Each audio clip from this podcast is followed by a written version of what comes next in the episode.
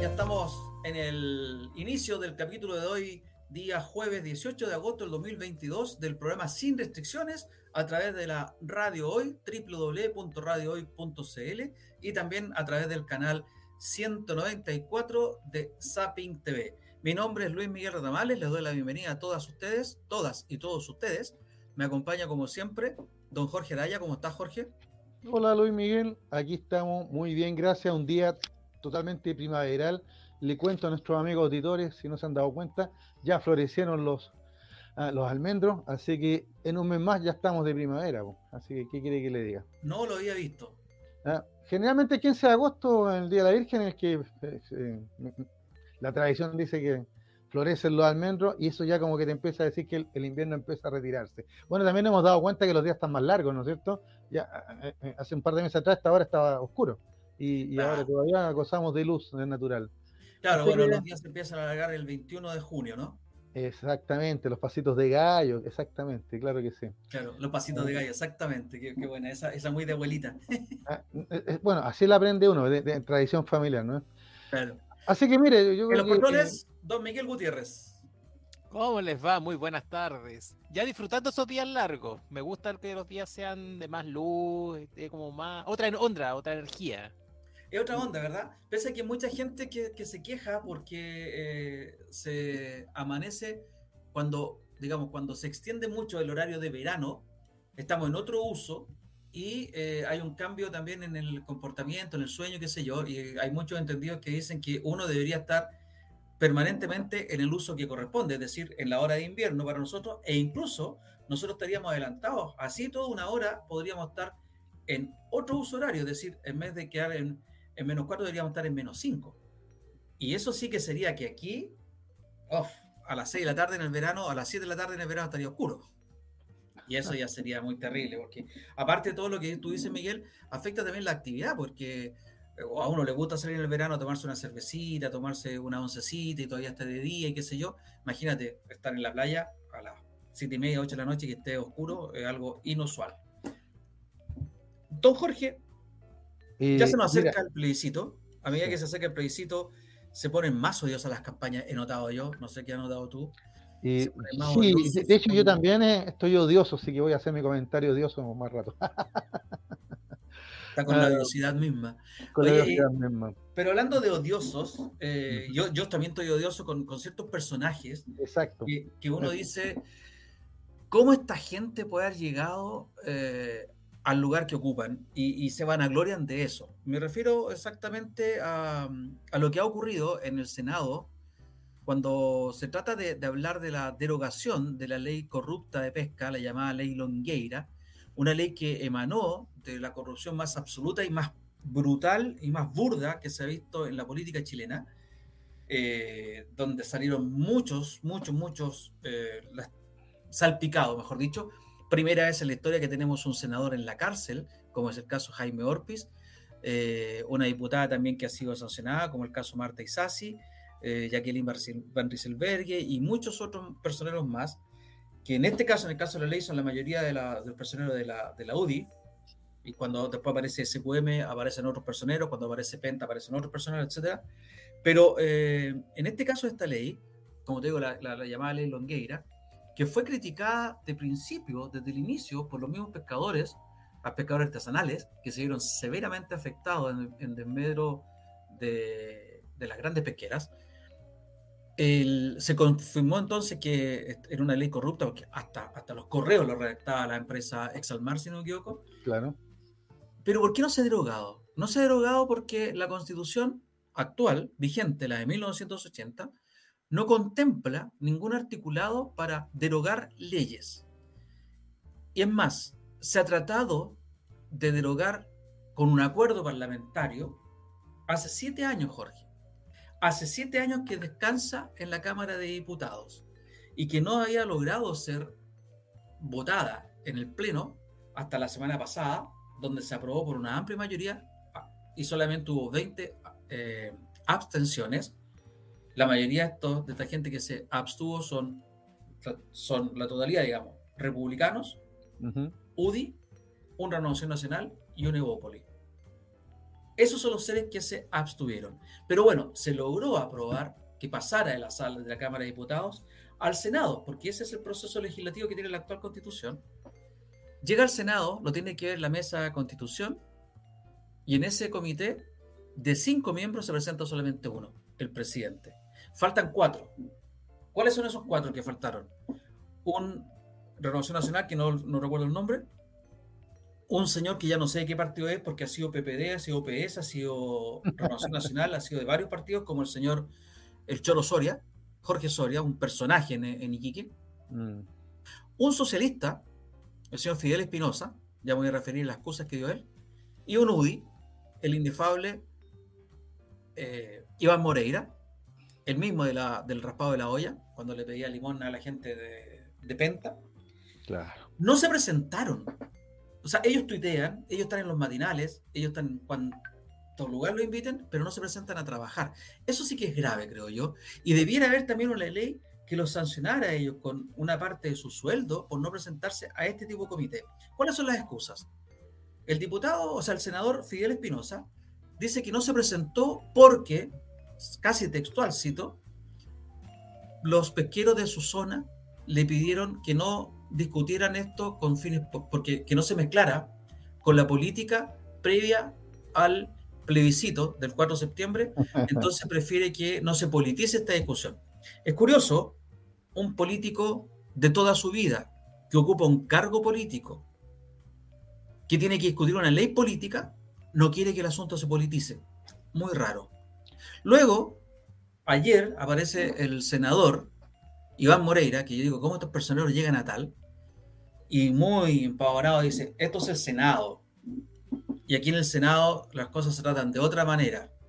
Y no va a votar a favor de la derogación de esta ley porque según él es inconstitucional y creo que tiene razón, porque la, constitución así lo, así lo permite, permite este tipo de abusos, pero aparte de eso hace una defensa corporativa y ataca al presidente del comité porque lo está atacando a ellos por la ausencia. Antes de pasarte la palabra, Jorge, quiero llamar la atención a una cosa. Estos dos personeros, los dos últimos que nombré, Fidel Espinosa e Iván Moreira, son senadores por la región de los lagos. Qué coincidencia.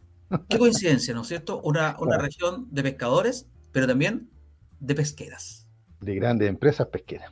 Donde están las más grandes empresas pesqueras. O sea, la cultura del salmón, la empresa del salmón está basada en Puerto Montt, de donde son estos señores. Me llama la atención que con su Em, eh, omisión favorezcan justamente a las grandes pesqueras en desmedro de estos eh, pescadores artesanales que son los que se han visto seriamente afectados. Y para terminar, Jorge, por hechos así, me alegro que en la nueva constitución no esté contemplado el Senado, porque ha funcionado como una traba para las grandes demandas de la gente, ya lo vimos con los retiros, por ejemplo, y también me alegro que en la nueva constitución hayan eh, propuestas de iniciativas populares.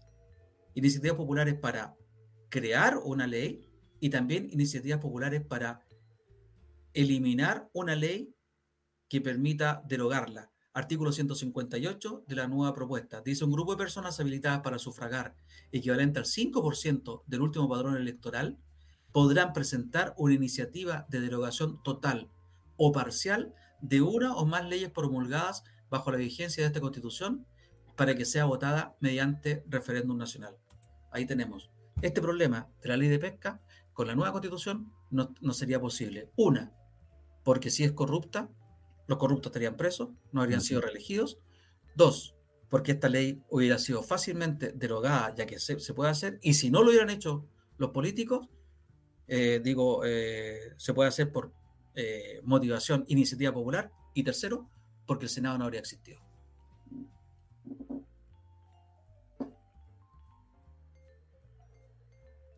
Se quedó pegado, Jorge.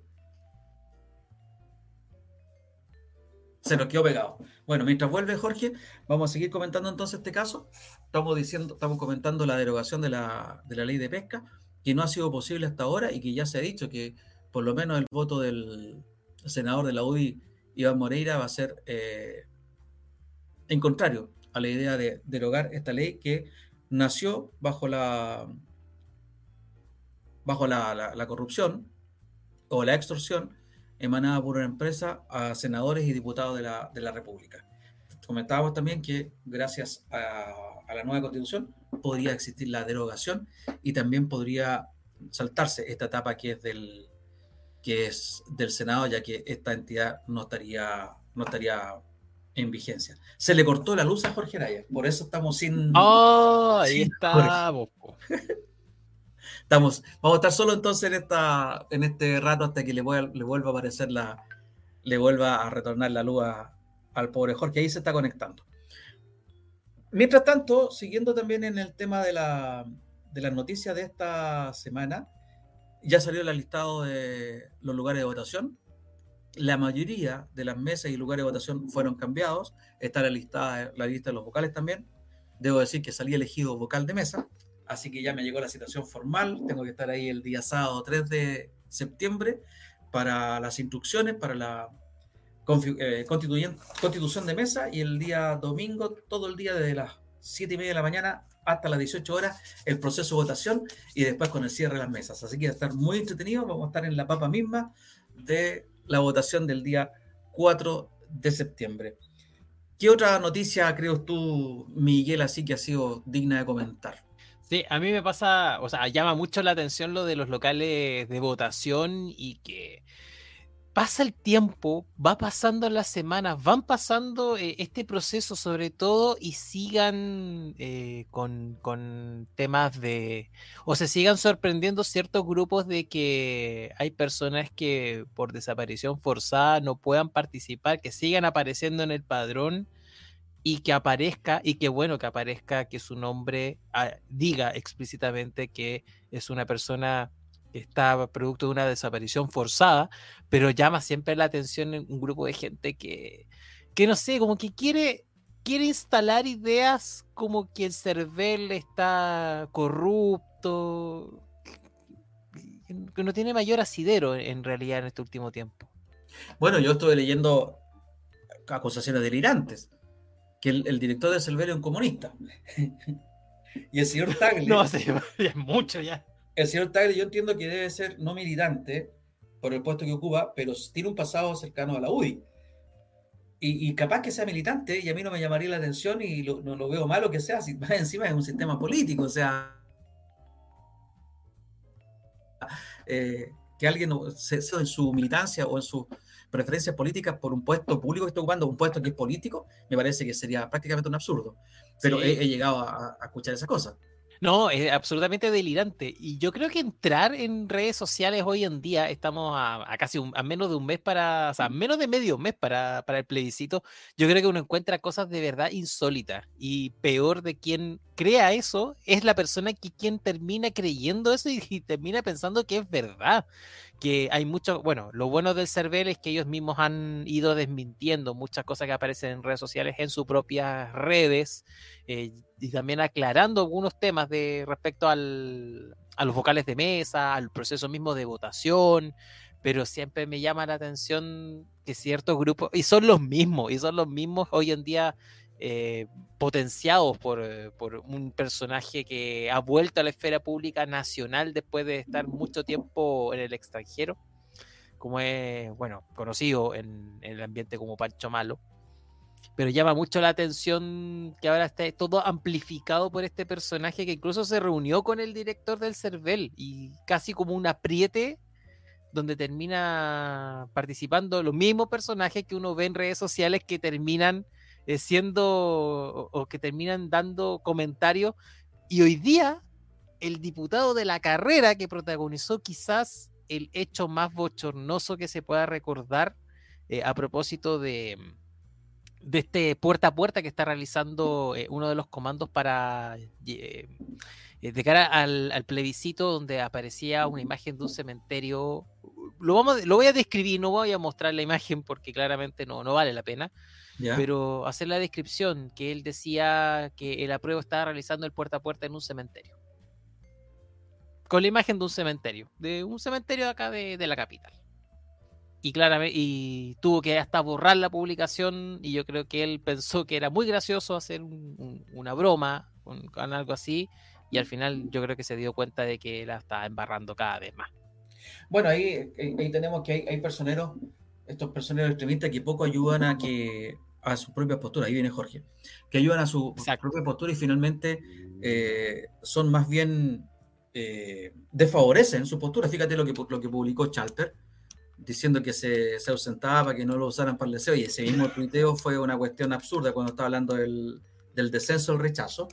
Eh, lo que pasa con Sebastián Piñera, Sebastián Piñera prácticamente no se ha pronunciado, tienen callado a Cast, sí, absolutamente callado, no aparece, y lo que están apareciendo, fíjate tú, eh, son los sectores que, que curiosamente eh, deberían ser lo que se llamaba la centroizquierda.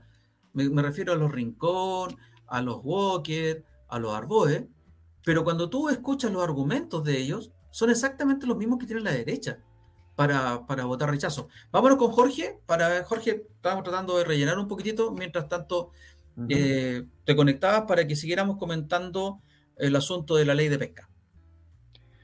El asunto de la ley de pesca. Bueno, eh,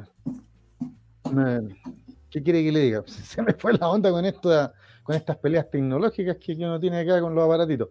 Pero, mira, dos, o tres cositas.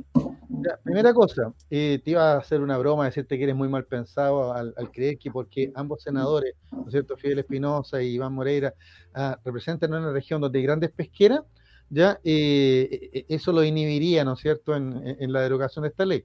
Ya, eh, mira, más que mal pensado, yo siempre creo que una cosa de sentido común. ¿Ya? yo conocí a una persona que siempre me decía, mientras más explicaciones uno da, más mentira aparece. En el caso de Fidel Espinosa, claro, en el caso de Fidel Espinosa, mientras más explica por qué se ausentó, más nos queda claro de que hay algo que lo tiene amarrado, ¿no es cierto? En el caso de Iván Morera no nos tiene que extrañar, ¿ya? porque él eh, eh, tiene una desfachatez única, ¿no es cierto?, para hacernos creer que todos sus actos son, son eh, digamos, no están reñidos con, con, la moral y la ley, ¿ya? Pero en la práctica siempre ha sido así, es un tipo polémico, ¿ya? Así que y, claro, el senador Moreira puede que tenga razón al decir que no se puede derogar una ley. Eh, yo hasta donde tengo entendido, las leyes básicamente, em, cuando se crea una nueva ley, la antigua queda de hecho derogada. ¿ya? Entonces, claro, no obligaría a hacer una, nueva ley de pesca. Pero tengo entendido, aunque no lo diga la Constitución del 80, que si los legisladores, en este caso los diputados, ya eh, eh, llevan el tema a, discusión a sala y votan el tema, ya el proceso estaría siendo legitimado por los mismos votos de los representantes ciudadanos, en este caso los diputados. Entonces, el senador Moreira quiere que el Senado opere como una Cámara aparte. O sea, que, lo que diga los diputados, que lo que diga la gente, que lo que diga la justicia, él se lo pasa por cierta parte, ¿te fijas? Porque el Senado, como él lo acaba, como tú lo señalaste, lo citaste, el Senado simplemente se maneja con sus propios, con sus propias reglas. Y con eso nos da otro argumento más, ya para entender por qué el Senado perdió la confianza ciudadana, por qué los constituyentes e, elegidos por la ciudadanía ya no ratificaron o crearon una cámara similar, sino que se fueron a una cámara de las regiones ahora, ya que, en realidad no es un Senado. Y, que en la práctica, eh, eh, digamos, el Senado, a través de todos estos abusos, ya eh, provocó su propia caída y lo seguimos viendo. Más encima ellos tienen la aspiración ahora de reformar, si se aprueba, la, constitución que se apruebe. Y si se rechaza, tienen la aspiración de ser ellos los que hagan la nueva carta constitucional. O sea, eh, realmente súper inflados, ¿qué cree que le diga? Y, Fíjate, para terminar nomás, me, trajo a la mente, ah, te, voy a hacer una pregunta a ti, eh, para terminar este tema de, la ley de pesca. Usted que vivió en Puerto Montt y que tiene amigos en la zona, ha visto las tremendas inversiones que ha hecho la empresa pesquera en la ciudad, me imagino. Ah, no, una, una ciudad muy... Un puerto moderno, un, edificio, una ciudad plenamente desarrollada, ¿no es cierto? Harta maquinaria, tecnología, innovación. Primer mundo. Primer mundo. O sea, yo me, yo me imagino Puerto Montt como, como Narvik, no sé, por Noruega, una cosa así. O como Antofagasta, que también controla la riqueza de la minería, o Calama. Claro. Controla la riqueza de la minería, son ciudades, pero absolutamente autosustentables. Claro, yo no quiero, yo conozco todas estas ciudades, las conozco y las quiero mucho, sobre todo Puerto Montt, no, solo por la canción, fuera de broma. pero, yo te hacía la pregunta insidiosamente, no es que ando mal Claro, con insidia, como diciendo, oye, pero estas empresas privadas han hecho tremendas inversiones y han transformado la vida de esa gente. No, digámoslo, porque usted estuvo en Puerto Montt, yo estuve hace muchos años atrás, y en realidad Puerto Montt no ha cambiado estos 50 años. No, pues, justamente. ¿Dónde está la eh, empresa pesquera? ¿Dónde está la inversión? yo cuando, cuando llegué allá pensé que me iba a encontrar justamente con una, una ciudad pujante, una ciudad que estaba recibiendo todos los beneficios de esta industria, que por el contrario, no le ha dado tantos beneficios porque sigue siendo una ciudad realmente, eh, no voy a decir una ciudad pobre, pero sí una, una, una, ciudad muy de provincia, con, que le faltan muchos recursos, muy mal tenida, los espacios regional, muy mal tenidos, pero eh, aparte de eso, el daño ambiental que hay, o sea, en el suelo submarino de esa zona, las salmoneras dejaron realmente un desastre y por eso ellos están corriendo hacia el sur, ya están por Aysén y los fiordos magallánicos y ya tienen un, tienen un problema ahí y hay, una, hay una, una máxima de este asunto. La industria salmonera no es sustentable, es así. O sea, ni siquiera los noruegos han tenido una industria salmonera sustentable. Uno piensa que los noruegos son en esto autoridades mundiales respecto de la protección del medio ambiente y no es así. Desgraciadamente no lo es. La industria, por definición, no es sustentable. Pero bueno, tampoco está creando una economía muy pujante, un desarrollo muy notorio en la zona. Al contrario, es como que la plata para variar sale para otros lados, Jorge. Y lo que yo te quería, te quería mencionar ahí, alcanzamos a decir que, venía lo, lo en, la, en, la, en la nueva constitución.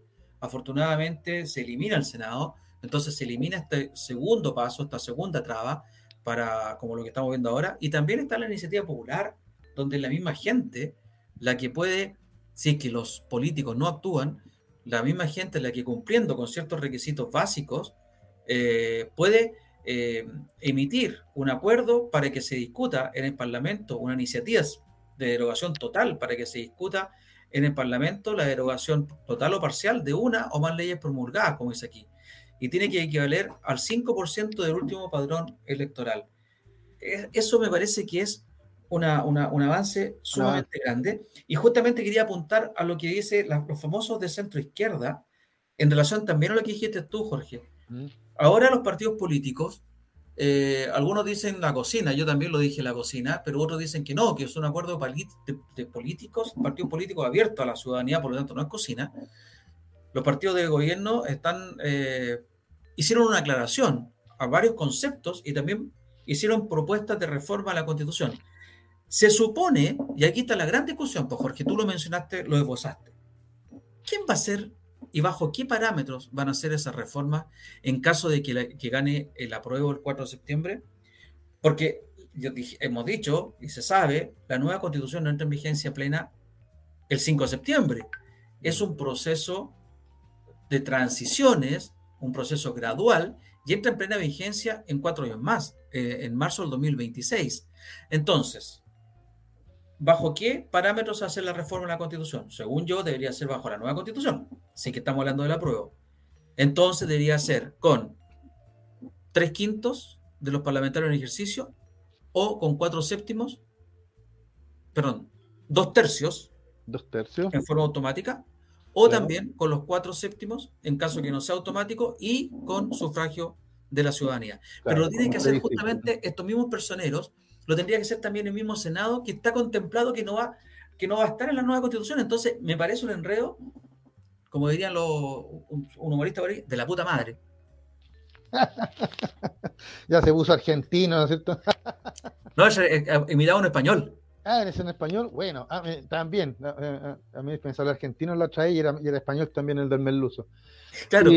esas son las contradicciones que yo creo que vamos a abordar en el último programa antes plebiscito. ¿eh? ¿Por qué se lo anunciamos al tío nuestro amigo? Porque nos quedan algunos temitas pendientes. Uno el de medio ambiente, capítulo 3, ¿ya? Que algo voy a señalar ahora, pero referido a la economía en realidad.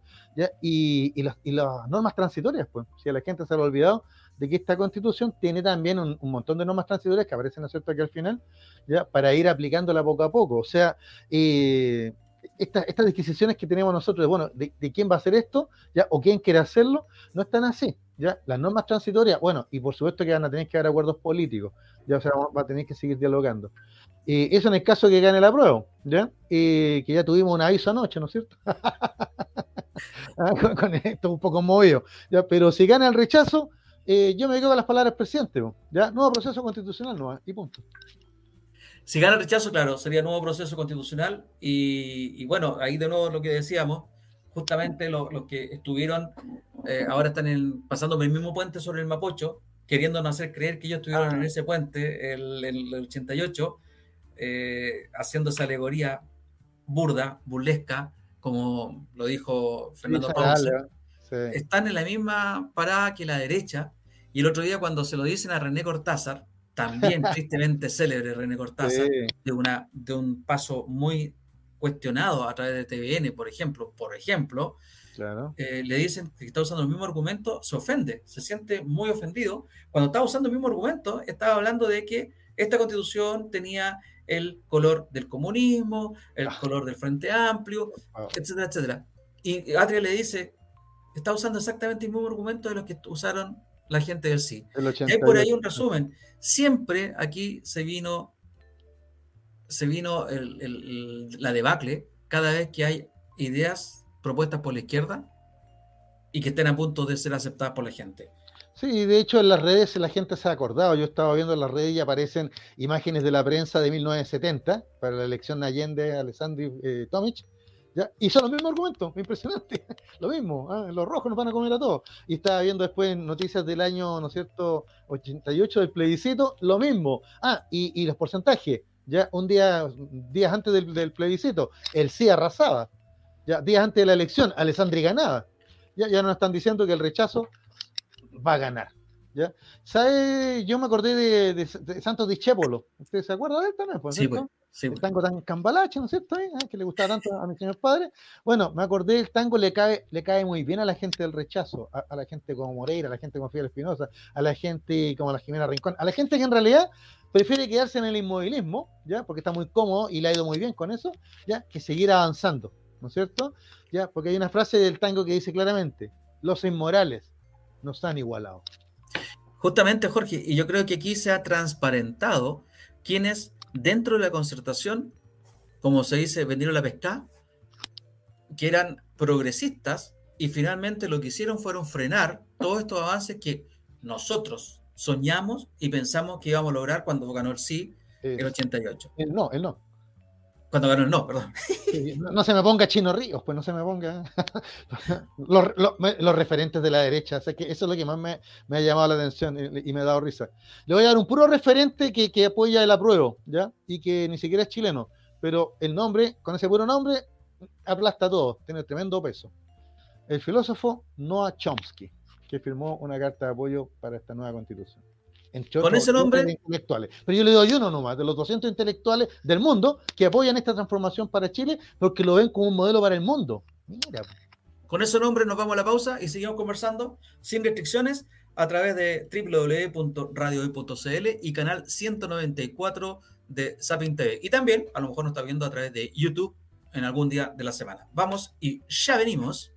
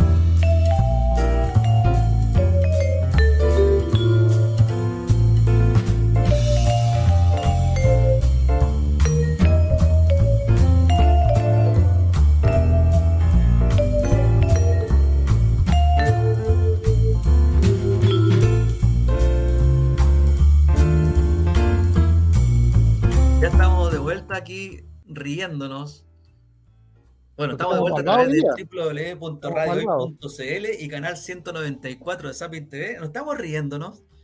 Eh, no, nos estamos riendo, ¿no? Nos estamos riéndonos. estamos riendo. ¿De nos estamos riendo a carcajadas. claro, estamos muy alegres. Estábamos, uy, dicharachero, dicharachero. No, de, de, la, de los 200 personeros mundiales que firmaron la carta, y déjenme, déjenos reírnos. Porque mira, hablando bien en serio, eh, salieron una página suiza, eh, un grupo de 200 líderes y figuras internacionales, entre ellos el intelectual estadounidense Noam Chomsky o el parlamentario británico Jeremy Corbyn, pidieron este jueves a los chilenos en una carta aprobar la nueva constitución que se someterá a plebiscito en dos semanas. La misiva, coordinada por la Internacional Progresista, está firmada también por el ex candidato presidencial francés Jean-Luc Mélenchon, la congresista estadounidense Rashida Tlaib, la escritora italoamericana Silvia Federici, que no debe ser familiar de Federici, del ex rector, que se vaya Federici, gritaban en aquellos años, y diversos líderes de la izquierda española como Lilith Berstringe, secretaria de Estado para la Agenda del 2030. Hasta aquí todo bien, todo muy bien, pero empezamos a ver el detalle. Y déjenme decirle. Usted empezó con el peluceo, usted empezó. déjenme decirle que hay personajes que son, primero que todo, que a nadie le interesa. Por ejemplo, un senador de Colombia. Eh, ah, mira. No, ahora está Petro. Te, va a hacer, te va a hacer sentido. Cincia Ongaro, secretaria nacional de la Confederación General Italiana del Lavoro. Por el apellido, claro, el una central de trabajadores de la Confederación General del Trabajo de la República Argentina. Bueno, estamos hablando que es la internacional progresista. Un ex candidato presidencial de Ecuador. Bueno, debe haber sido el que nos sopló para que copiemos su constitución ya que esta constitución es copia de Ecuador. Eh, miembro del Parlamento Europeo, una persona que nadie lo conoce. Pero no los conocemos tal vez, pero deben ser relevantes en su ámbito, pues, ese es el tema. Ya, que nosotros nos reímos, no, ¿por, qué no estábamos riendo? Digámosle a la gente, transparentemos el asunto. Aquí. O sea, hay cantidad de turcos que los conocen solamente en las teleseries de los turcos yo, creo que usted estaba buscando, eh, eh, entre los personeros turcos que apoyan esta moción, estaba buscando a los actores de las teleseries que usted ve. Eso es lo que pasa. A ver si alguien los conoce. Claro, y, lo que más le llamó la atención a usted es el partido que, está detrás. A mí no. Al, diablito que tenemos nosotros aquí en, el, hombro, en el hombro. ¿Y por qué le llamó tanto la atención? a que Don Miguel. Hay un partido, para que ustedes sepan, queridos auditoras y queridos auditores, auditoras y auditores, que se llama el HDP. Y no es la UDI de allá. Al, Clarín Democratic Partisi de Turquía. Hay varios personeros del HDP que están apoyando a la, a la prueba en Chile. Yo creo que con este, con este apoyo prefiero quedarme para el lado, mirar para el lado. No, pero mira, eh, contemos la talla completa. Acuérdense que también estábamos festinando de los tremendos aportes eh, y los tremendos referentes que han aparecido por el rechazo. Un Álvaro Rudolfi, un Cuchillo de Zaguirre, un Chino Ríos, ¿qué, quiere que le diga?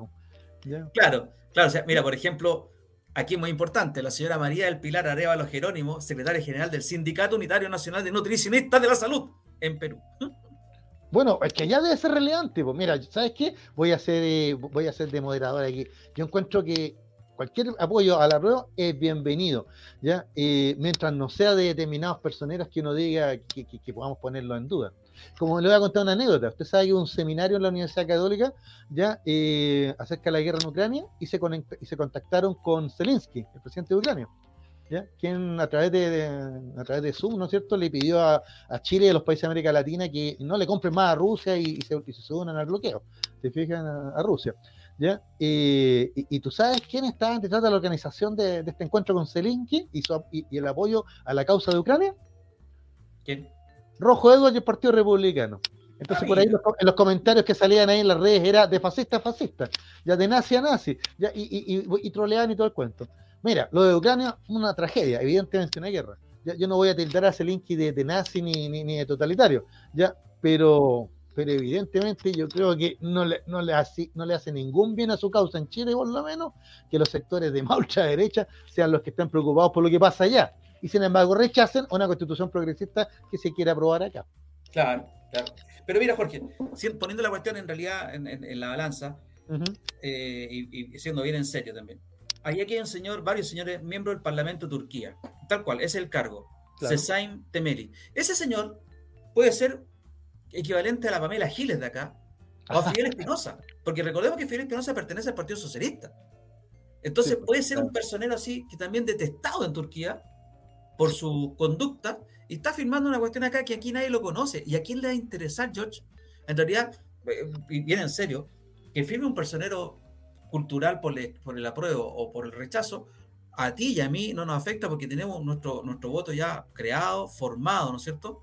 Y que venga una persona de Turquía, de Turquía, o sea, por último los peruanos, los ecuatorianos que están aquí cerca, pero una persona de Turquía que no ni, de cerca le interesa lo que parece en Chile, me, yo lo encuentro que es solamente un saludo a la bandera, fuera de la risa que nos puede dar que sean del partido HDP, pero aparte de eso, habría que ver en su detalle quiénes, son, claro. Chomsky, gente así importante, que trascienda, está bien, pero ese acompañarse por 200 más, a lo mejor con 10, los 10 importantes estaban bien. Claro, exacto, sí, es verdad. O sea, mira, y, en la práctica yo también pensé lo mismo que tú. Dije, eh, para, para el chileno común y corriente, el chileno que hoy día se enteró que el país está entrando en recesión.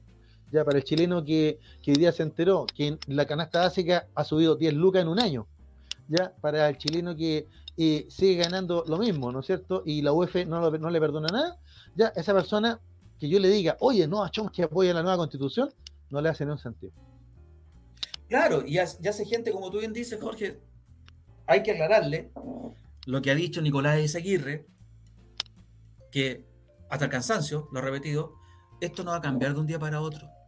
Si alguien quiere solución inmediata a los problemas que llevamos arrastrando hace 30 años, porque acuérdense que no fue por 30 pesos, fue por 30 años. Exactamente, claro. Está equivocado.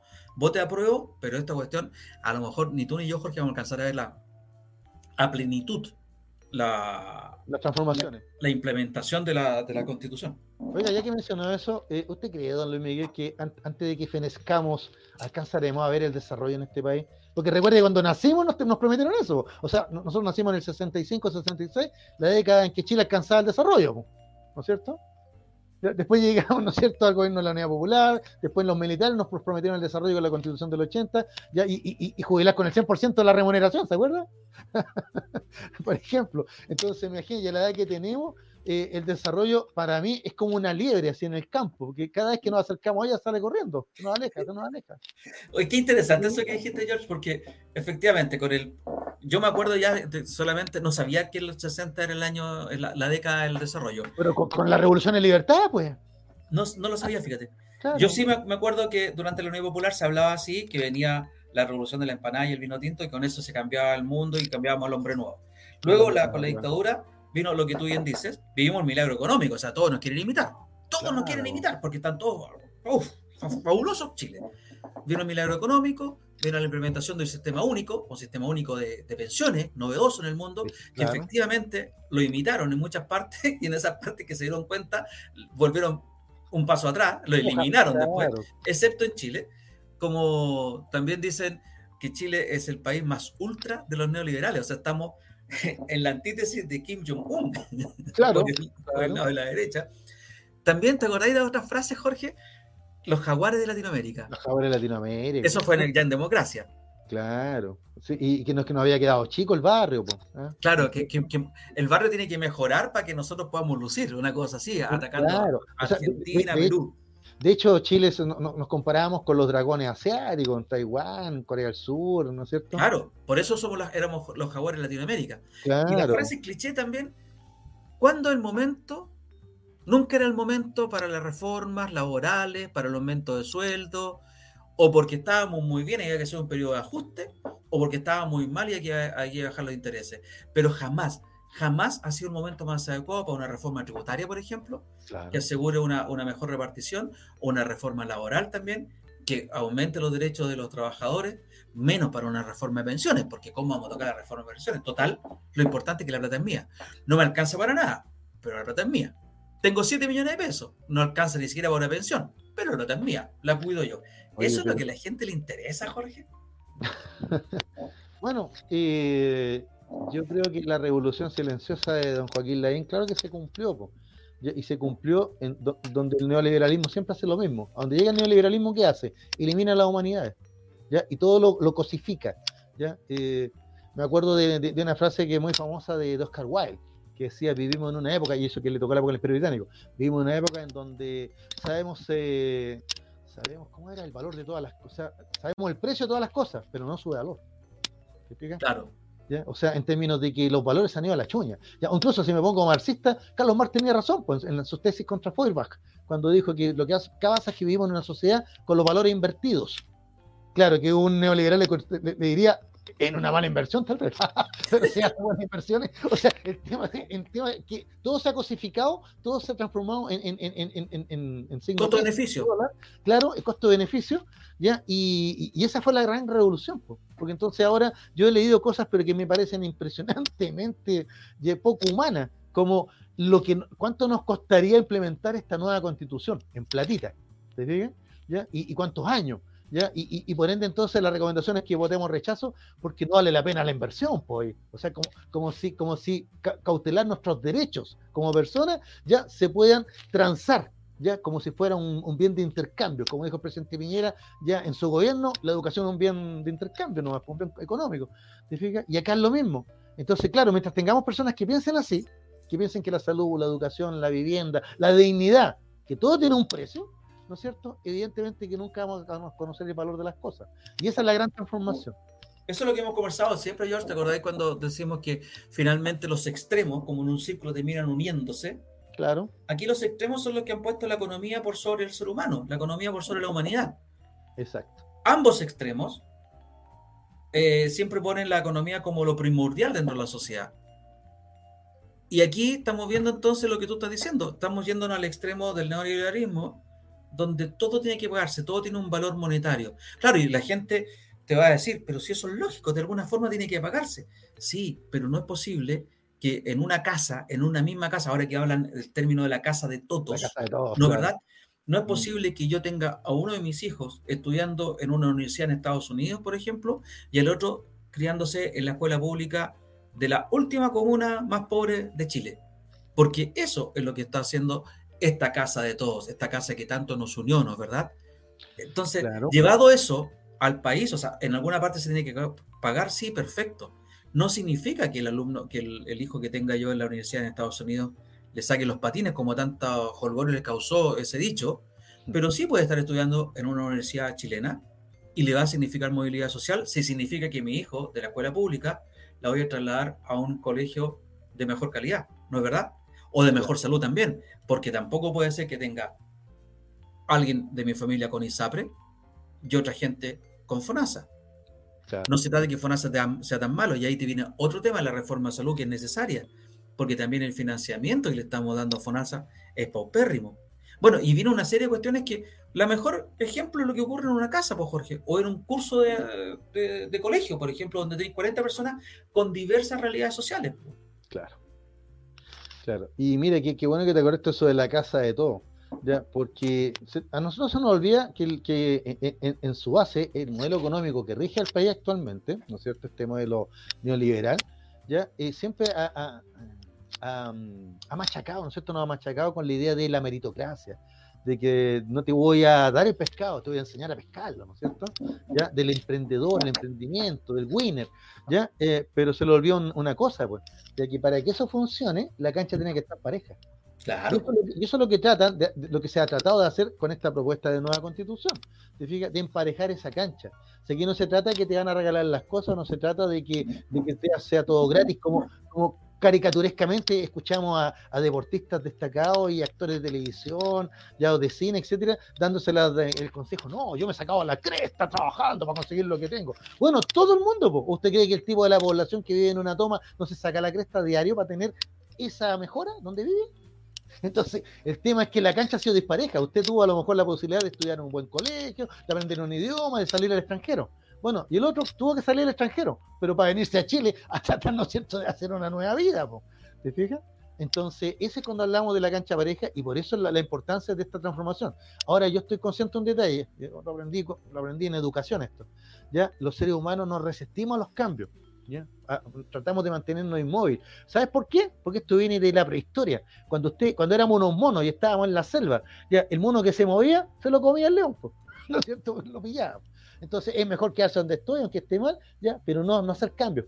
Sin embargo, hubo un mono que se, atrevió, un mono que se bajó del árbol, se paró en dos pies, y como se paró en dos pies, pudo cachar que el león estaba por allá.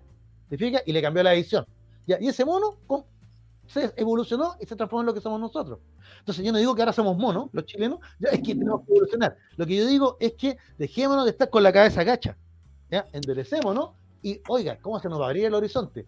¿Ya? Y para eso votemos a puro en lo que dijiste tú, El único, me acuerdo perfectamente bien cuando se, hablaba de la reforma de la de la de la educación, justamente para, para, emparejar el piso, y que muchos decían lo que pasa con la, cuando se eliminó la selección de los colegios. Ah, claro. O sea, ahí se denotó que los colegios no eran buenos. La materia prima que tenían era buena, pero lo mismo que hacíamos en el colegio. Elegíamos los, a los 11 mejores y teníamos el medio equipo. Pero el otro equipo que tenía, que eh, me elegía a mí, te elegía a ti, era, tenía los más malos, siempre perdíamos. Era re fácil entonces. Pero cuando tú eres entrenador de, un equipo de estrellas, te va a ir bien siempre. Y eso pasaba con el Instituto Nacional, el Liceo Carmela Carvajal, el Liceo 1, los emblemáticos. Pero cuando le sacaste la selección y le dijiste ya vengan de aquí, muchachos, todo el mundo tiene acceso a, este, a estos colegios, como se hace en los países desarrollados, fueron cuesta abajo la picada, porque la educación chilena es muy mala. El único momento donde los chilenos son iguales es cuando nacen. Todos nacen más o menos dentro de un estándar en peso y en estatura semejante, pero después se empiezan a desarrollar en ambientes totalmente distintos y ya empieza el desnivel y empieza la desigualdad. Ni hablar cuando entran a la educación parvularia y ya después ni hablar cuando empiezan a entrar a la educación a la educación formal, la educación básica y la educación media, porque depende de dónde te toque, es como tú te desarrollaste, Jorge. Y desgraciadamente esa es la realidad que tenemos en Chile, que ya se, eh, digamos, se denotó hace varios años y que desgraciadamente las cosas no han mejorado.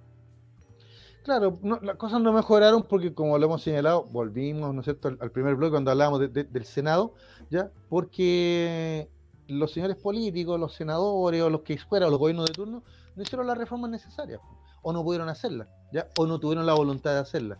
¿Te fijas? Y, fueron acumulando, digamos, este asunto. Ya, esto explota en el 2019, ¿no es cierto? Ya sale a los 30 años, a los 30 pesos, bla, bla, ya, pero resulta que en, toda esta transformación se, hace una propuesta, ¿te fijas? Se hace una propuesta, ¿ya? Y, las personas la rechazan de facto. O sea, yo te, yo te doy, no sé, pues estoy, estoy, sentado que tal vez cuánta gente realmente lo ha leído. No es fácil de leer, ¿te fijas? Pero, pero en vez de mirar el vaso, el, vaso vacío, ¿no es cierto? La mitad del vaso vacío, no miran la mitad del vaso lleno, en el sentido de que acá de alguna manera lo que se trata con esta nueva constitución ya es de, es de igualar la cancha, ¿ya? Y, dado que todos pagamos impuestos y Chile tiene recursos, ya trabajarlos de la mejor manera posible para el desarrollo de todos. Porque básicamente ese es el contrato social que hacemos cuando establecemos un gobierno. ¿Te fijas? ¿Ya? Y no, y no que se beneficien algunos, y que esos que se han beneficiado crean que eso es la meritocracia y crean que porque ellos se han beneficiado, el modelo funciona o es bueno. Eh, yo creo que ahí tendríamos que ser, no sé, o muy hipócritas o muy ignorantes. Si, si yo dijera, mira, a mí me ha ido bien flaco, entonces está todo bien, ¿para qué lo vamos a cambiar? Pero te ha ido bien a ti, ¿ya? Yo podría decir, ah, es que a lo mejor Luis Miguel no se ha esforzado, ¿ya? Pero a lo mejor hemos tenido las mismas herramientas, y eso es lo que tratamos a través de un documento, ¿no es cierto?, de, de crear, ¿ya? Un, como en un partido de fútbol. El fútbol tiene reglas, ¿no es cierto? Ya no hay que tocar la pelota con la mano, excepto el arquero.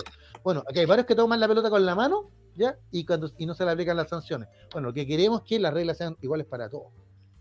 Y también como en el fútbol, que van a eliminar aparentemente el golpe de cabeza, también hay varias cosas que se eliminan o se agregan y que son novedosas acá en esta constitución y que por eso mucha gente la rechaza, porque como tú dijiste, somos reticentes al cambio.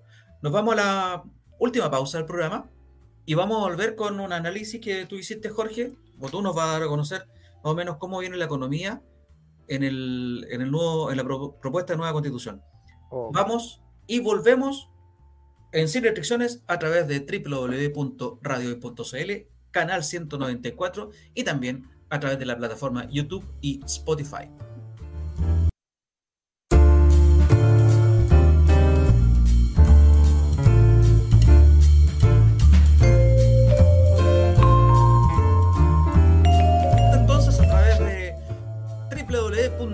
radiohoy.cl, canal 194 de Sapin TV y también de YouTube y Spotify. Vamos a hablar esta última media hora de cómo viene la, economía dentro de del paraguas, llamémosle, de la constitución propuesta. Sabemos, Jorge, que no existe una cápita así como el sistema político, el sistema parlamentario o el sistema electoral o los diversos sistemas que pudieran haber dentro de una constitución, no existe un, sistema específico, un capítulo específico para la economía, pero sí hay articulados que van esbozando qué tipo de economía en la que se puede desarrollar o la que se puede eh, desenvolver dentro del ambiente que va creando la constitución como la madre de todas las leyes, ¿no es verdad? Exacto. Fíjate que yo, igual que usted, claro, cuando estamos siempre pensando toda la semana eh, cómo le podemos aportar a nuestros amigos auditores y televidentes, ¿no es cierto?, con, antecedentes para que puedan tomar una buena decisión. Usted sabe que yo voto a prueba, usted tendrá su votación, nuestra amiga no creo que estaba votando a prueba. Claro, y, a lo mejor nuestros amigos auditores votan rechazo, pero el tema es que votemos informados. ¿Te fijas? ¿Ya? Y para ello, yo encontré ayer una columna, pero que la encontré, una, columna de opinión, sí, ¿ya? que la encontré muy, muy didáctica, muy, muy completa, y, pienso que hay, varias cositas que podríamos rescatar de ahí. Esta columna la escribieron Nicolás Izaguirre y Tomás Jordán. ¿ya? Sí, señor, sí, amigos míos, Nicolás Izaguirre, el ex ministro de Hacienda ¿ya? de la concertación, ¿ya? que va por el apruebo. ¿ya? Tomás Jordán. Eh, y Tomás Jordán, el, otro autor, ¿ya? de esta columna de opinión. ¿ya? la columna se llama eh, yo, mm, mm, por el apellido Jordán me suena, pero, pero no, no, no, te podría dar referencias de él. la columna se llama La Constitución Económica en la propuesta de nueva Carta Magna, iniciando el camino hacia una sociedad desarrollada y de bienestar. No se ría Don Miguel, ya, estaba recién hablando de eso, ¿no es cierto? Ya, bueno, aquí nuevamente aparece el tema del el desarrollo, ¿no es cierto? Ya si nos vamos a, convertir en una sociedad desarrollada, en este caso es la griega sociedad desarrollada y de bienestar, ya que son conceptos importantes, ¿eh? que, que, que, que otra vez, en otra oportunidad podemos eh, eh, eh con más, detalles. Ya, mira, aquí es bastante larguita, pero, pero es muy interesante. Ya, mm, aquí yo voy a ir a, los puntos más importantes que los que, que, me llaman la atención a mí.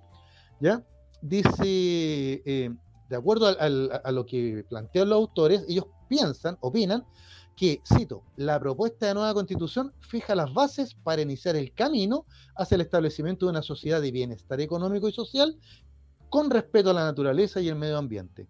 Este es el centro de la nueva cuestión constitucional económica.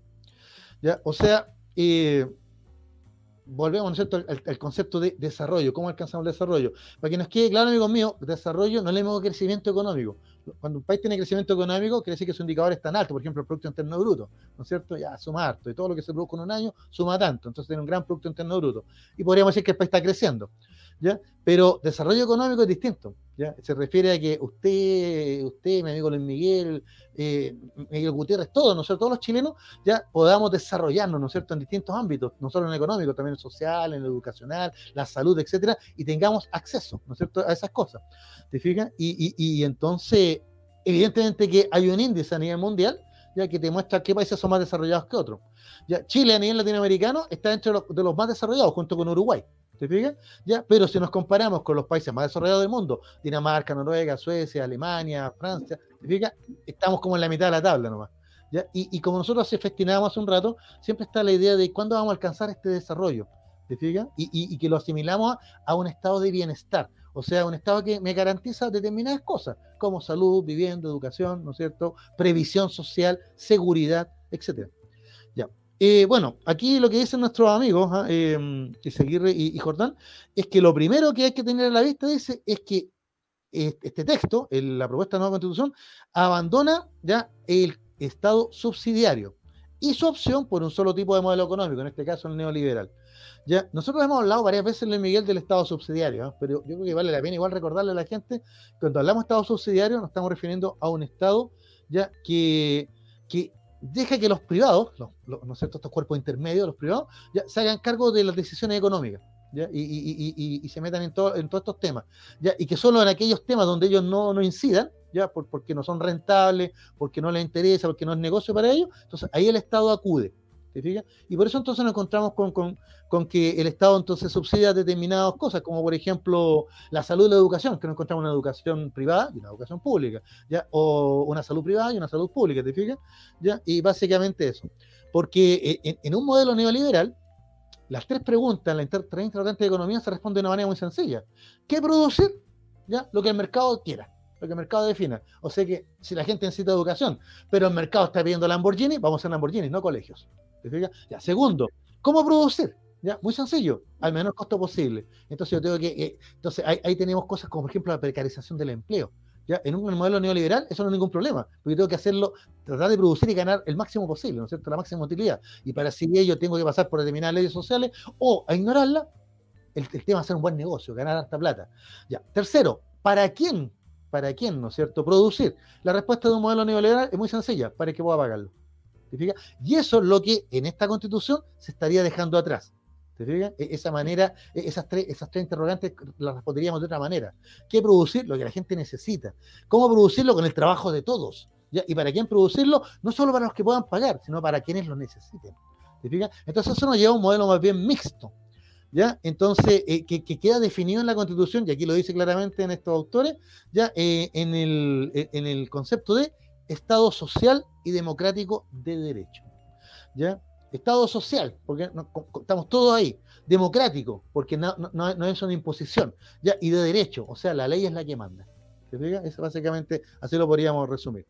Ya, dice que este modelo mantiene una economía de libre mercado, pero le agrega un mayor énfasis en lo social y en lo ecológico, buscando el punto de equilibrio entre estos elementos, siguiendo así el camino de las democracias europeas durante el siglo XX, conformando un pacto político de modelo social de Estado, donde habían liberales, socialdemócratas, socialcristianos, ya, y que le ha dado cierta continuidad en su historia constitucional. Claro, él, está haciendo aquí, de hecho lo menciona más adelante, en referencia a países como Francia, Suiza, Gran Bretaña, Alemania. Alemania, ¿Te fijas? Así que a eso se refiere. Así que no se asusten, amigos, no estamos hablando de los socialistas, sino de la socialdemocracia europea en el fondo. ¿Te fijas? Em, bueno, acá lo dice también, y lo que tú señalabas, Luis Miguel, dice, eh, su concreción futura a nivel legal requerirá de acuerdos políticos amplios. Una cocina más grande. Eh, eh, sólidos, o sea, que sean serios, ¿no es cierto? Y de largo plazo acerca de cómo se ejecutarán y, ecualizarán adecuadamente tales mandatos. O sea, aquí nos advierte que eh, la propuesta, ¿no es cierto?, deja el Estado social atrás, vuelve, ¿no es cierto?, este estado de bienestar, el concepto de estado de bienestar, que nos, va a que nos garantiza salud, educación, vivienda, previsión social, ¿te fijas? Pero que esto no es inmediato, ¿ya? sino que esto va, a requerir de, de, acuerdos, de negociación, va a requerir de política, porque básicamente eso es la política, ¿no es cierto? El arte de lo posible. ¿Ya? Acá dice que los ejes del nuevo texto eh, afirman el Estado social democrático, ya lo dijimos de derecho, pero incorpora también dos conceptos re importantes en economía. Uno, la libertad de empresa y el derecho de propiedad. Y, yo quería detenerme en esos dos, porque son los que se han tergiversado totalmente. ¿sí? Desgraciadamente en los canales tradicionales o en las radios tradicionales solo invitan a la gente de un sector a opinar y a muy pocos del otro sector. Ya, a mí me gustaría escuchar a más dirigentes sociales, más dirigentes de base, más indígenas, etcétera, ¿te fijas? Pero no los vemos en la televisión. ¿Y, qué escuchamos? Escuchamos gente a cada rato repitiendo la misma fake news, que no hay propiedad privada, la misma fake news de que las empresas no van a poder eh, actuar, de que vamos a tener que pedirle permiso a los indígenas en sus territorios, y un montón de cosas que, que en realidad son tergiversaciones de cosas que aparecen en la Constitución y que aquí eh, y Jordán abordan. ¿Te fijas? Abordan. Eh, mira, por ejemplo, aquí voy a hacer, voy a leer la parte que, en realidad resume todo. Dice, em, los ejes del nuevo texto en el ámbito económico afirman que el Estado social y democrático de derecho incorpora también la libertad de empresa y el derecho de propiedad, pero con criterios de mayor redistribución y solidaridad que derivan de la función social de esta última. ¿Ya? y con miras a la corrección de las desigualdades sociales, desigualdad que se ubicó como el diagnóstico común post estallido social. Se confirma también, mira, aquí, está, aquí ya como el resumen, la independencia del Banco Central, el respeto a la naturaleza y el medio ambiente, relaciones laborales con base en sindicatos fuertes, como en toda democracia avanzada, y el respeto a los pueblos indígenas. Lo anterior, para terminar el, párrafo, dice, en un marco de una nueva forma de organización político-administrativa con el establecimiento del Estado regional y bajo reglas de progresividad, responsabilidad y sostenibilidad fiscal, dando además continuidad a la centralización de la estabilidad macroeconómica y fiscal. Mira, ahí hace el resumen de todo lo que él va a comentar, ¿no es cierto?, en esta, en esta columna de opinión.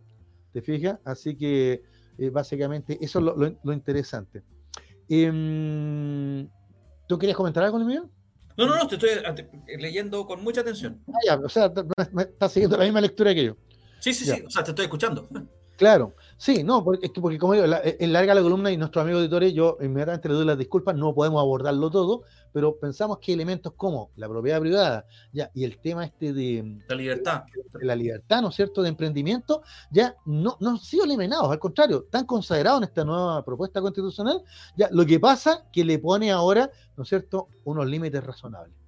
¿Te fijas? ¿Y cuáles son los límites razonables? Bueno, la sociedad en su conjunto, pues, ¿te fijas? ¿Ya? O sea, aquí ya no va a pasar la autopista para arriba de tu casa y te va a pagar lo que quieras, ¿ya? ¿Ya? O no vamos a cortar un, no sé, pues, un bosque, un bosque relicto milenario, ya porque es un buen negocio. O sea, básicamente vamos a incorporar criterios, ¿no es cierto?, sociales, ecológicos, culturales incluso. ¿ya? Yo me acuerdo del tema de la represa, ¿no es cierto?, cuando inundaron un territorio donde había un cementerio pehuenche. Claro, los tipos dijeron, pero se les pagamos a los indios, ¿por qué más reclaman? Oye, pero es que no se trata del pago, se trata de un tema cultural, ¿te fijas?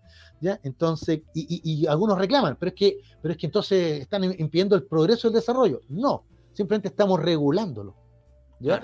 Ahora con rango constitucional, porque ya que la ley no lo hace, ahora va a quedar con rango constitucional y por ende no podemos ignorarlo. O sea, así lo entiendo yo. Y creo que respecto, lo, lo, expresa igual, dime. Y respecto a lo que dices tú, Jorge, que es re interesante, que mucho se ha dicho de la propiedad y mucho se ha dicho también de la expropiación. Aquí estos señores hacen un párrafo y, lo, consignan.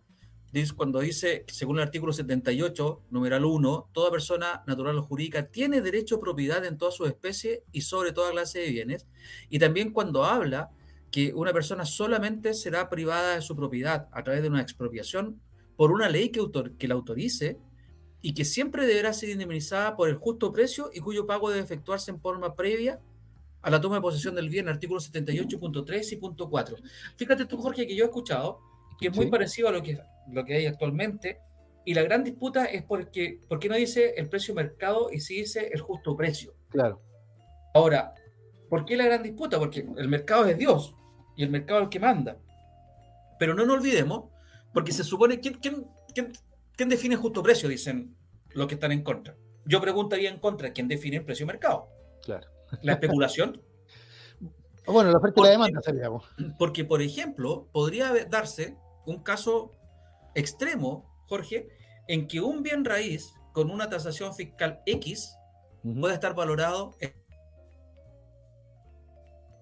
el mercado con menos que esa tasación, debido a, por ejemplo, a que está ubicada entre dos torres o que no tiene una salida adecuada, etcétera.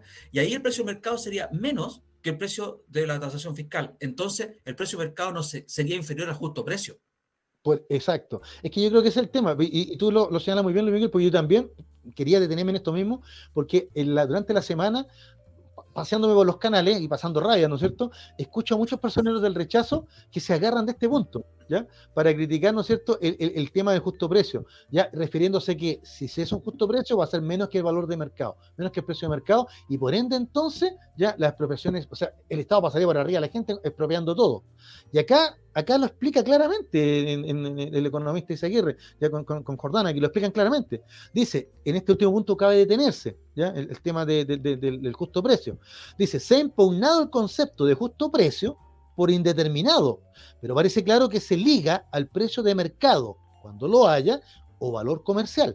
Y mientras el decreto ley número 2186 de 78 de expropiaciones no sea modificado o derogado, se deberá considerar el concepto constitucional con el daño patrimonial causado regulado en tal norma.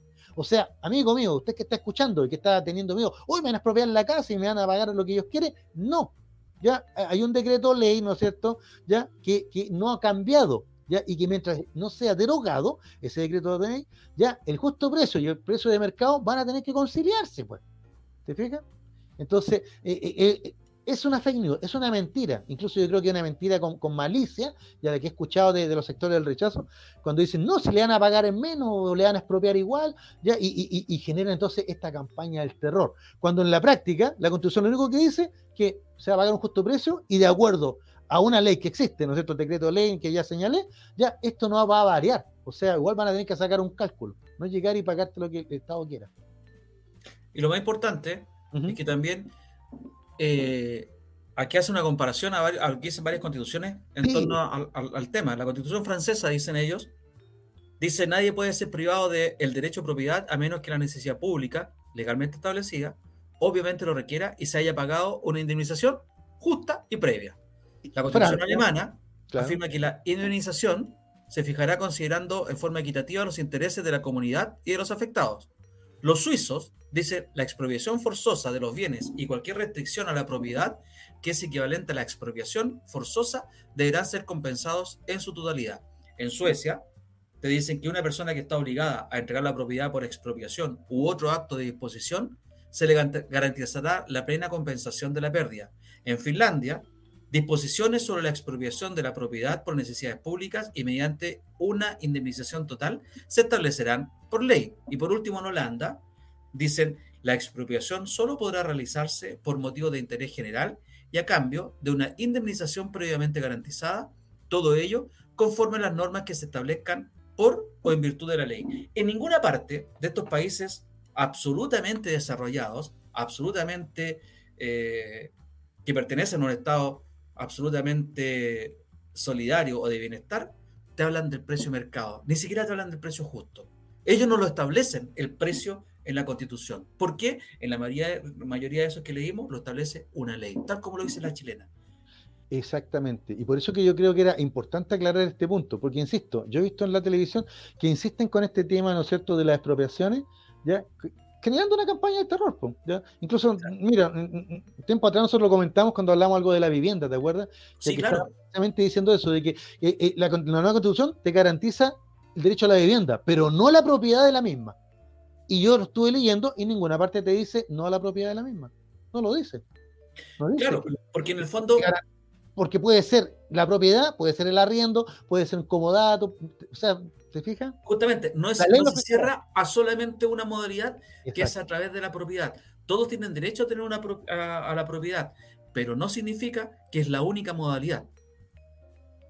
Exactamente, ¿te fijas? Entonces, mira, yo quería para cerrar e, e, e, esta, parte, ¿ya? Eh, que volver un poquito atrás, Cuando habla de la libertad eh, económica. Y dice, la libertad en el ámbito económico se expresa en que toda persona, natural o jurídica, tiene la libertad de emprender y desarrollar actividades económicas. O sea, eh, tampoco están limitando ¿no es cierto? La, capacidad de emprendimiento. Lo que más adelante señala es que por supuesto que esa capacidad de emprendimiento va a tener ¿no es cierto? ciertas regulaciones. ¿Ya? Por ejemplo, se afecta al medio ambiente, por efecto, se afecta a una comunidad, eh, un grupo de personas o una comunidad indígena, ¿te fijas? ¿Ya? U, otros, otros temas que, tengan que ver con el mismo tema del Estado, ¿te fijas? Así que, por ejemplo, y mira, nos queda poquito tiempo, pero, pero igual aquí yo quería. Mm, a ver. Es interesante, mientras tanto, buscando lo que tú estás diciendo, que en ese punto se menciona también que el actual texto constitucional eh, dice algo semejante, pero en la nueva propuesta viene un énfasis muy fuerte en respecto al apoyo a la pequeña empresa, porque va a obligar al Estado a generar políticas en su favor. Claro, por ejemplo, exacto. Sí, porque aquí se nos olvida eso, se nos habla de, emprendimiento, ¿ya? Y, la gente se imagina que todos son grandes empresarios. Cuando en la práctica, cuando uno revisa, ¿no es cierto?, la, la, estadística, ya el gran empresariado en Chile es un grupito selecto, pequeño, ¿te fijas? Y, y la mayoría de las empresas en Chile son pymes. Claro. Entonces, claro, esta nueva constitución le hace un guiño a las pymes. O sea, no solamente dice que va a dejar libre emprendimiento, sino que también va a emparejarle la cancha para que estos pequeños emprendedores también puedan, ¿no es cierto?, trabajar y negociar como lo hacen las grandes empresas. Así es. Pero, pero, pero no habla de subsidio simplemente, ¿no es cierto? O sea, va, a ser una regulación en el fondo. Hablando de, libertad económica, aquí el, autor, eh, los autores de esta columna, de esta columna de opinión, le ponen énfasis también al, tema de la que se mantiene, ¿no es cierto?, la autonomía institucional del Banco Central. Sí. Ah, que dice que esto no es nuevo, de hecho lo habíamos comentado, que esto se mantenía casi igual, ¿te fijas? Y, mm, ya, pero en realidad lo, lo, que más me llama la atención es el tema de, dice la actualización de la normativa chilena a los nuevos desafíos globales, ya de acuerdo a este nuevo modelo de desarrollo. Y cuando hablamos de nuevo modelo de desarrollo, nos estamos refiriendo ¿cierto? A, ese detalle de que vamos a dejar atrás el Estado subsidiario y vamos a dejar atrás la economía neoliberal, ¿ya? Para que la economía, ¿ya? Y en este caso que dice que la libertad económica, el derecho a propiedad y la autonomía del Banco Central puedan conciliar y ponderarse con la naturaleza y el medio ambiente. Y en eso, la revista Science en Estados Unidos y otras revistas científicas que leí por ahí la semana, en los comentarios, las la reseñas, ya señalé que la constitución chilena era tremendamente innovadora ya, y progresista. ¿Te fijas? Ya, porque, porque está tomando el tema, ¿no es cierto?, del, del medio ambiente, que está tan tan, digamos, importante por el tema de, del calentamiento global, la transformación, ¿no es cierto?, el efecto invernadero, todo lo que está pasando a nivel global mundial, ya, y, lo incorpora ya en el texto legal. ¿ya? No para ver, no, para, para arreglar lo que ya pasó, sino que lo incorpora como una mirada a futuro. O sea, ¿qué vamos a hacer de aquí en adelante? Y eso es lo más innovador, y aquí lo compara con, con, la constitución de Suiza.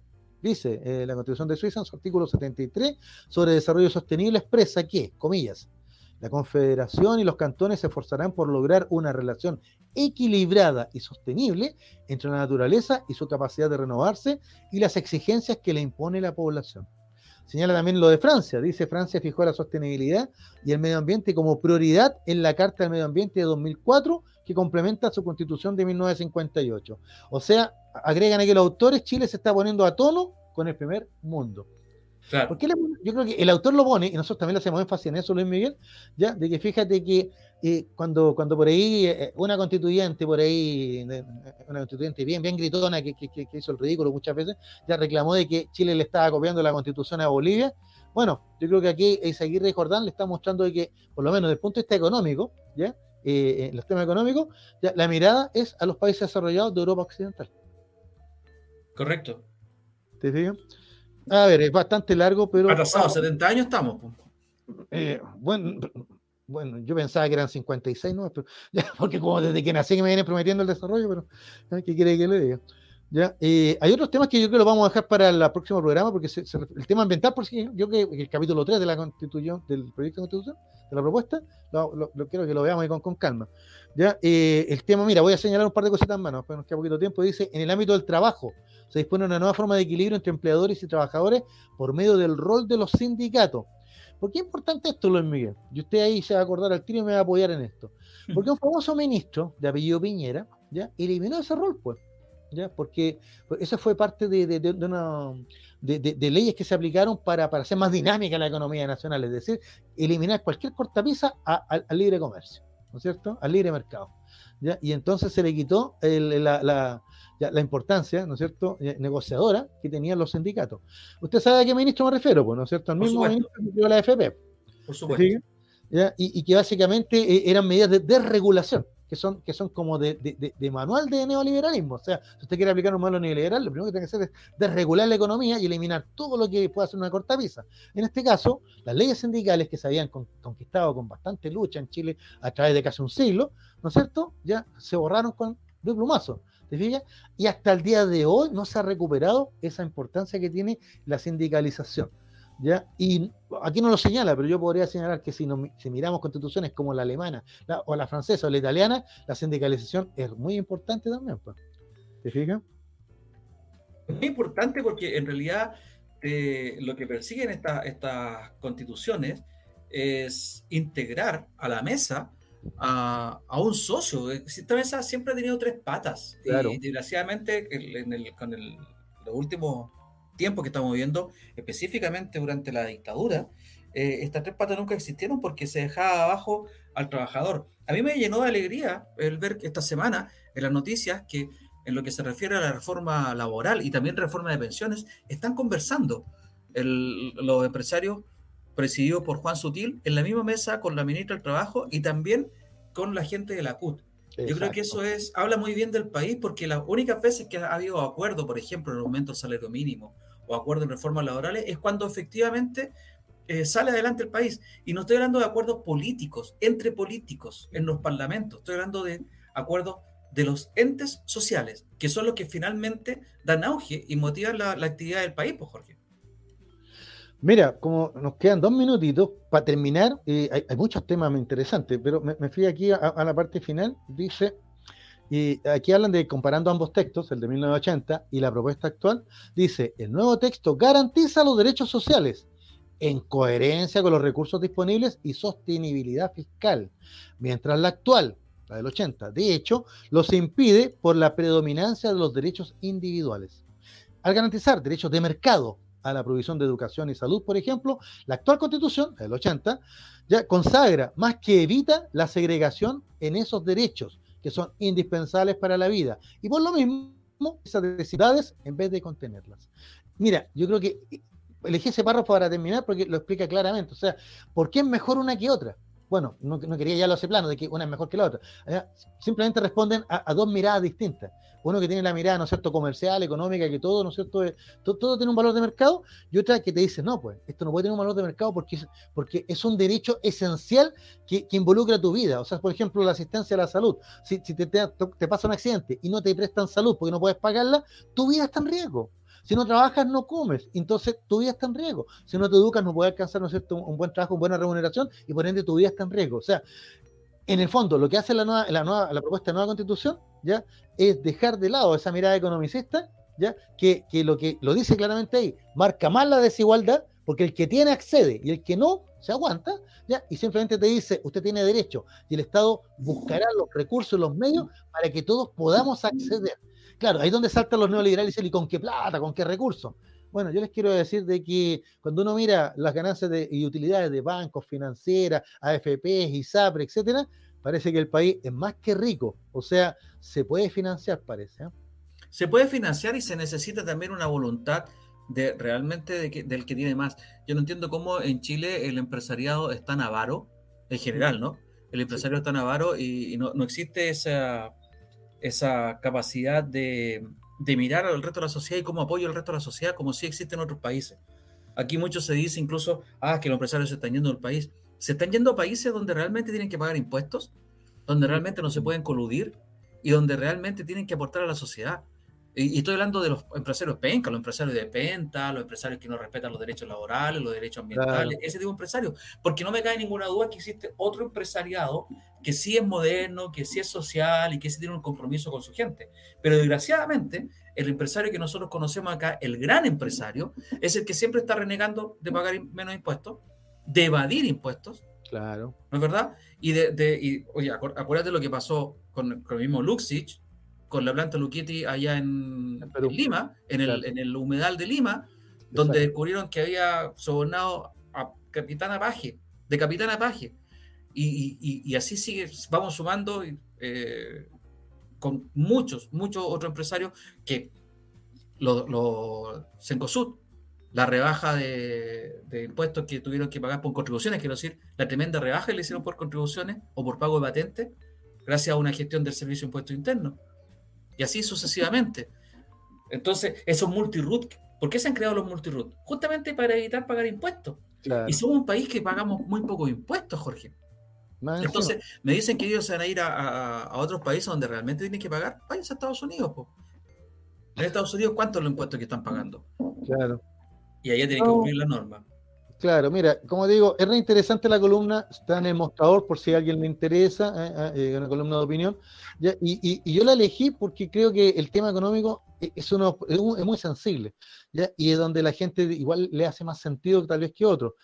Y, en el fondo, lo que quiero que quede claro, ya para nuestros amigos auditores, es que con la propuesta de la nueva constitución, ¿ya? No le van a expropiar nada, no va a perder eh, su, libertad de trabajo, no va a perder su libertad de emprendimiento, al contrario, le van a garantizar determinados derechos que le va a ser más fácil entonces poder desarrollar las actividades que usted requiere para convertirse en una persona. Sí, básicamente es eso. Tú dijiste que los empresarios también eran muy avaros. ¿ya? Eh, bueno, si son, si son inteligentes se van a dar cuenta que cuando hay paz social hay más posibilidades de negocios e inversiones que cuando hay tensión. Y, eso lo, hemos comprobado ahora con, con, con el estallido social y con la pandemia. Así es, don Jorge. Aproveche, el, aproveche, el golito. Chao, chao, hasta la próxima semana. La próxima semana vamos, ya nos quedan dos, dos, clases, te iba a decir yo. nos quedan dos programas antes de, de, la, de, la, histórica votación. Y yo estoy seguro que el sentido común de los chilenos nos va a llevar por, por el apruebo para seguir adelante y no el rechazo que nos retrase. Es así. Ya estamos entonces con, a dos capítulos de, de la votación del 4 de septiembre. Nos despedimos, nos juntamos el próximo jueves a las 18 horas a través de www.radiohoy.cl y también a través del canal 194 de Sapin TV. Soy Luis Miguel Retamares y me despido aquí junto con Jorge Araya. Nos vemos el próximo jueves. Chau.